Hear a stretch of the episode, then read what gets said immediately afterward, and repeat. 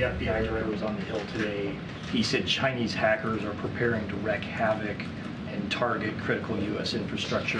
Has the administration seen any evidence that critical infrastructure could be compromised?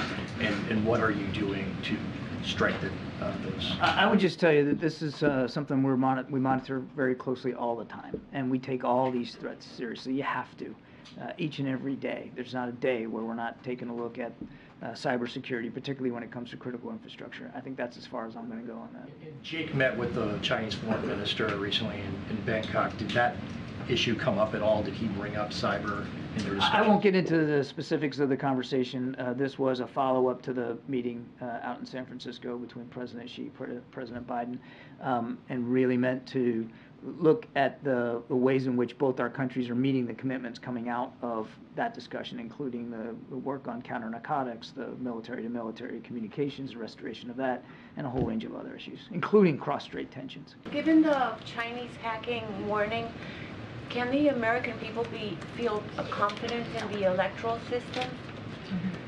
What I can assure the American people of is that uh, we take cybersecurity extremely seriously. We put a new strategy out just last year, a cybersecurity strategy. We, uh, we are always mindful of the threats to critical infrastructure. And one of the things the president believes is critical infrastructure is, of course, uh, the, the free and fair election process here in the United States and making sure that that, that, can, uh, that can occur. We, uh, we were able to do that in 2022. Uh, the president's confident that the, the national security team, uh, the folks over at Cyber Command, are all taking this as seriously as they, and the intelligence community taking this as seriously as possible, and that we will be able to ensure that.